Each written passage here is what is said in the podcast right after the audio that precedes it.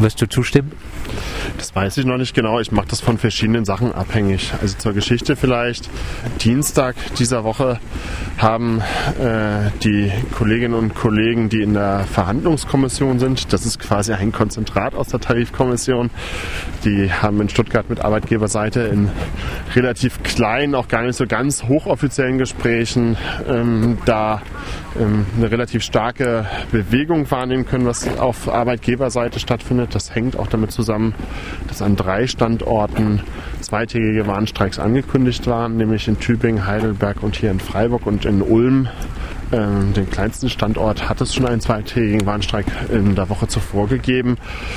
Vielleicht hat das was dazu beigetragen, dass da ein bisschen Bewegung in die Sache reinkam und die Verhandlungskommission hat jedenfalls nach den Gesprächen nochmal ausgiebig und auch wohl kontrovers in einer Telefonkonferenz äh, beraten, wie sie zu dem Zwischenstand, äh, zu dem Zwischenergebnis ähm, stehen. Und ähm, da es dort einen sehr starken Fortschritt nach Auffassung der Verhandlungskommission gegeben hat, hat man gesagt, dass in der Situation jetzt erstmal nicht angebracht sei, an den drei größten Kliniken in Baden-Württemberg äh, zeitgleich für zwei Tage zu streiken, dass das eventuell dann auch nicht justiziabel gewesen wäre und dass man gesagt hat, äh, man möchte lieber jetzt mal diesen Zwischenstand, den man hat, mit den Beschäftigten diskutieren und auch nicht nur mit den Beschäftigten aus der Tarifkommission. Das sind für die Leute, und das kann ja kaum jemand wissen, an jeder Uniklinik sind das zwölf Leute, davon zwei Leute aus dem Jugendbereich und äh, zehn für die anderen äh, Tarifgebiete. Diese Leute beraten das nicht allein im stillen Kämmerlein, äh, sondern äh, die Zielsetzung ist, dass man auch gemeinsam mit aktiven Beschäftigten, die sich jetzt in dieser Tarifrunde eingebracht haben, das Ergebnis jetzt berät. Und ähm, diesen Beratungsbedarf habe ich eben auch als Tarifkommissionsmitglied. Ich bin mir noch nicht sicher, wie ich äh, ähm, zu diesem Ergebnis jetzt stehen soll, ob ich das hilfreich finde oder kontraproduktiv. Ich brauche da noch Zeit, ich brauche dann noch äh, mit den Kollegen, auf deren Wort ich was gebe und mit denen ich zusammenarbeite, von denen brauche ich einfach Rückmeldung. Und die Zeit haben wir jetzt auch noch bis zum 11. Wird hier in Freiburg zwei Beratungstermine geben. Es wird einerseits innerhalb dieser sogenannten Teamdelegierten Struktur, also ich sag mal so eine, eine Struktur, wo den Beschäftigten ermöglicht wird, ihre Interessen und die Interessen der Station direkt zu vertreten in so einer Arbeitskampfsituation. Und ähm, es wird auch nochmal am 9.4. im Gewerkschaftshaus, ich glaube auch um 16 Uhr, ein Gespräch geben mit der ähm, Landesvorsitzenden des äh, Fachbereichs 3, in dem die Pflege- und Gesundheitsbereich insgesamt organisiert sind, geben, mit der Irene Gölz. Und da wird auch nochmal beraten. Und also ich muss für mich sagen, ich, ich brauche da einfach die Zeit noch, das, das abzuwägen. Also es gibt ja diese Floskeln von Licht und Schatten und von den ganzen Kröten. Und ähm, für mich ist die zentrale Frage, ist das jetzt der Abschluss ein Schritt auf eine Stufe, wo man sagt, das haben wir jetzt und äh, von da aus können wir weitergehen, denn äh, das Ergebnis ist mit Sicherheit kein Durchbruch für, ich sag mal, ein gutes und äh, strapazenfreies äh, Leben als Pflegekraft. Ähm, oder ist es, wenn wir jetzt zu der Sache Ja sagen, äh, die Luft aus, aus der Geschichte jetzt erstmal für lange, lange Zeit raus? Das ist eine Sache, wo ich mir noch nicht so ganz sicher bin. Ich bin jetzt in den letzten Tagen über, über die Bereiche gegangen und habe unterschiedliche Rückmeldungen gekriegt. Leute, die ziemlich angekotzt waren. Ich habe Rückmeldungen auch von Leuten gekriegt, die das ähnlich sehen, ähnlich sehen wie ich, die sagen, jetzt muss man, jetzt muss man erstmal sich das nochmal genau wirklich nochmal vergegenwärtigen, ob es das ist was ich wenig gekriegt habe, ist, dass die Leute äh, jetzt irgendwie in der Feierstimmung ähm, verfallen sind jetzt bei dem Ergebnis. Aber das, das gibt der Inhalt auch gar nicht her und das, die Komplexität ist ja jetzt auch nicht so, dass man, ich sag mal, da in einer Sekunde sagen kann, hopp oder top. Ne? Also das muss man, das muss man einfach so sagen. Hast ja gerade eben auch mitgekriegt, auch von den äh, Kollegen aus der Gewerkschaft, von den Hauptamtlichen hat ja keiner gesagt, das ist jetzt die, äh, die Riesenerrungenschaft. Äh, die, äh, diese Vereinbarung, das ist ja jetzt erstmal wurde ja wenig Konkretes, sage ich mal, äh, vereinbart, was jetzt man auch dann den Beschäftigten mitteilen kann.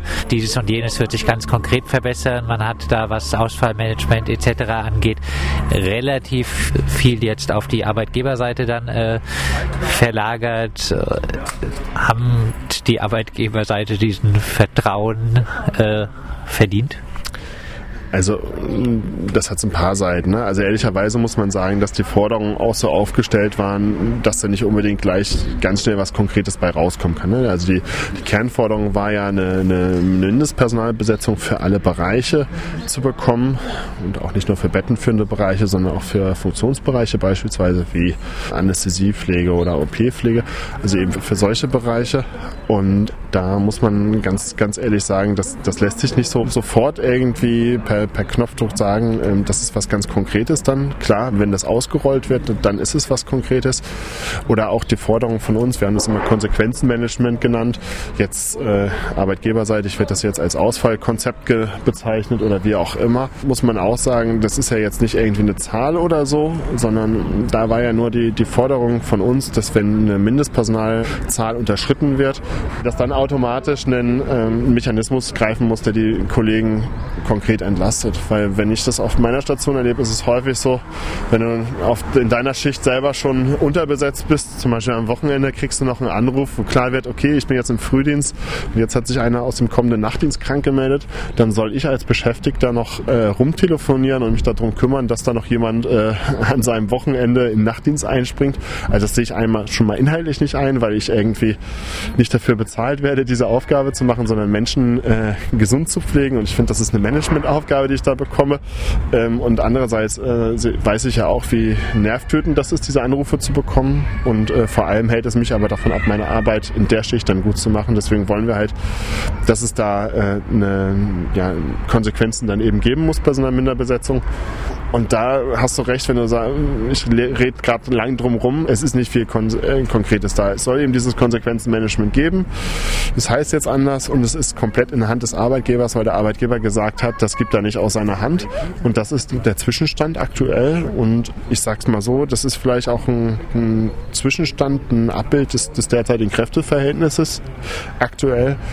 Aber ich würde das jetzt auch nicht alles irgendwie ganz, ganz schwarz sehen, denn was, was ich eigentlich viel interessanter finde, das, was bei den Beschäftigten gerade an der Uniklinik passiert, dass die Leute sich selbst organisieren, dass die sich selber eben auch gerade auch mit solchen auch wirklich komplexeren Thematiken ähm, fortbilden, sich, über, sich überlegen, wie können wir die Situation dann besser machen für uns und für die Patienten, dass sie sich halt wirklich aktiv Gedanken machen, auch wie sie den Druck auf die Arbeitgeberseite erhöhen können.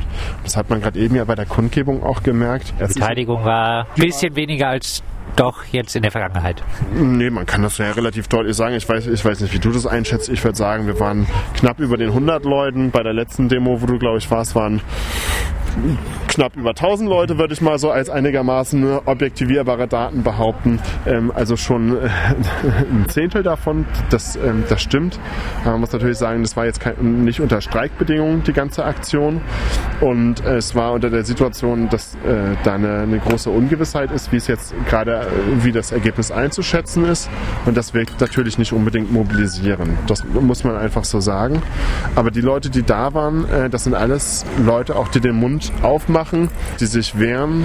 Die haben ja beispielsweise auch dem ärztlichen Direktor jetzt gerade eben nochmal deutlich äh, zum Ausdruck gebracht, dass sie diese, ich sag mal, die Diffamierung, die in der letzten Woche da mit der Presseerklärung von Seiten äh, des Uniklinikvorstandes rauskam, äh, dass man die nicht akzeptiert. Das, da ist äh, auch äh, sehr deutlich gemacht worden, dass man da eine Entschuldigung erwartet. Die gab es nicht. Ähm, und ich, ich finde es einfach schön zu sehen, wie es äh, ein vermehrtes Selbstbewusstsein unter den Kolleginnen und Kollegen gibt und äh, die Bereitschaft, sich zu organisieren und ähm, da auch nicht nur auf äh, die, äh, die gewerkschaftlichen Strukturen von uns einzig und allein zu setzen, sondern auch einfach mit ganz viel, ja, mit ganz viel Eigenantrieb und ganz viel eigener Kreativität an Sachen ranzugehen. Ne? Vielleicht abschließend ähm, angenommen, jetzt würde der Tarifvertrag nach sechs Monaten gekündigt werden, es würde dann wieder Tarifverhandlungen geben. Wäre es nochmal hier nach diesem ganzen Prozedere jetzt möglich, nochmal eine Mobilisierung wirklich eine breitere zu schaffen? ist spekulativ. Ne? Ich, ich weiß es nicht, auch wenn ich hier arbeite. Ich glaube ja, aber dann müssten wir dementsprechend auch uns überlegen, ähm, auch von gewerkschaftlicher Seite, wie man dem, die Beschäftigten dann auch nochmal wieder ähm, davon überzeugen kann, dass es sich nochmal lohnt, äh, mit so viel Einsatz auch zu kämpfen. Ich glaube, dann wäre auch mal die Frage berechtigt zu überlegen, ob man jetzt nochmal so über die Dörfer geht, wie man es dieses Mal gemacht hat. Also der Arbeitgeber hat hier in dieser Runde meiner Meinung nach ähm, eine ganz massive Verzögerungsstrategie gewählt. Er hat juristisch ist er vorgegangen dagegen, dass Forderungen für den Auszubildendenbereich mit aufgenommen werden. Er hat äh, immer mal wieder Gespräche angekündigt, wo er gesagt hat, also danach werden sie frohlocken und da kann man gar nicht ablehnen. Und er ist quasi mit dem, was dabei bei den Gesprächen rumgekommen ist, hat er sich keinen Millimeter äh, von dem Bekannten äh, weg entfernt. Also es ist wirklich dreist auf Zeit gespielt worden, was die Kollegen, die jeden Tag irgendwie sich den Rücken krumm machen, irgendwie jetzt auch nicht gerade gutieren. Und da müssen wir, wenn das Ding nochmal aufgemacht werden sollte, wenn es jetzt abgeschlossen wird, da müssen wir einfach auch uns überlegen, wie man vorgehen kann. Ist jetzt nur dahingespannt von mir. Es könnte dann auch sein, dass man auch so eine Thematik wie eine Urabstimmung äh, einfach dann auch mal relativ schnell macht, dass man sagt, so hör mal zu, Arbeitgeber, das, Let das letzte Mal haben wir jetzt mal ein halbes Jahr ähm, relativ lange miteinander rumverhandelt. Ich sag mal, ein sehr trockenes Vorspiel. Äh, jetzt kommen wir einfach mal relativ schnell äh, zu Potte und sagen hopp oder top.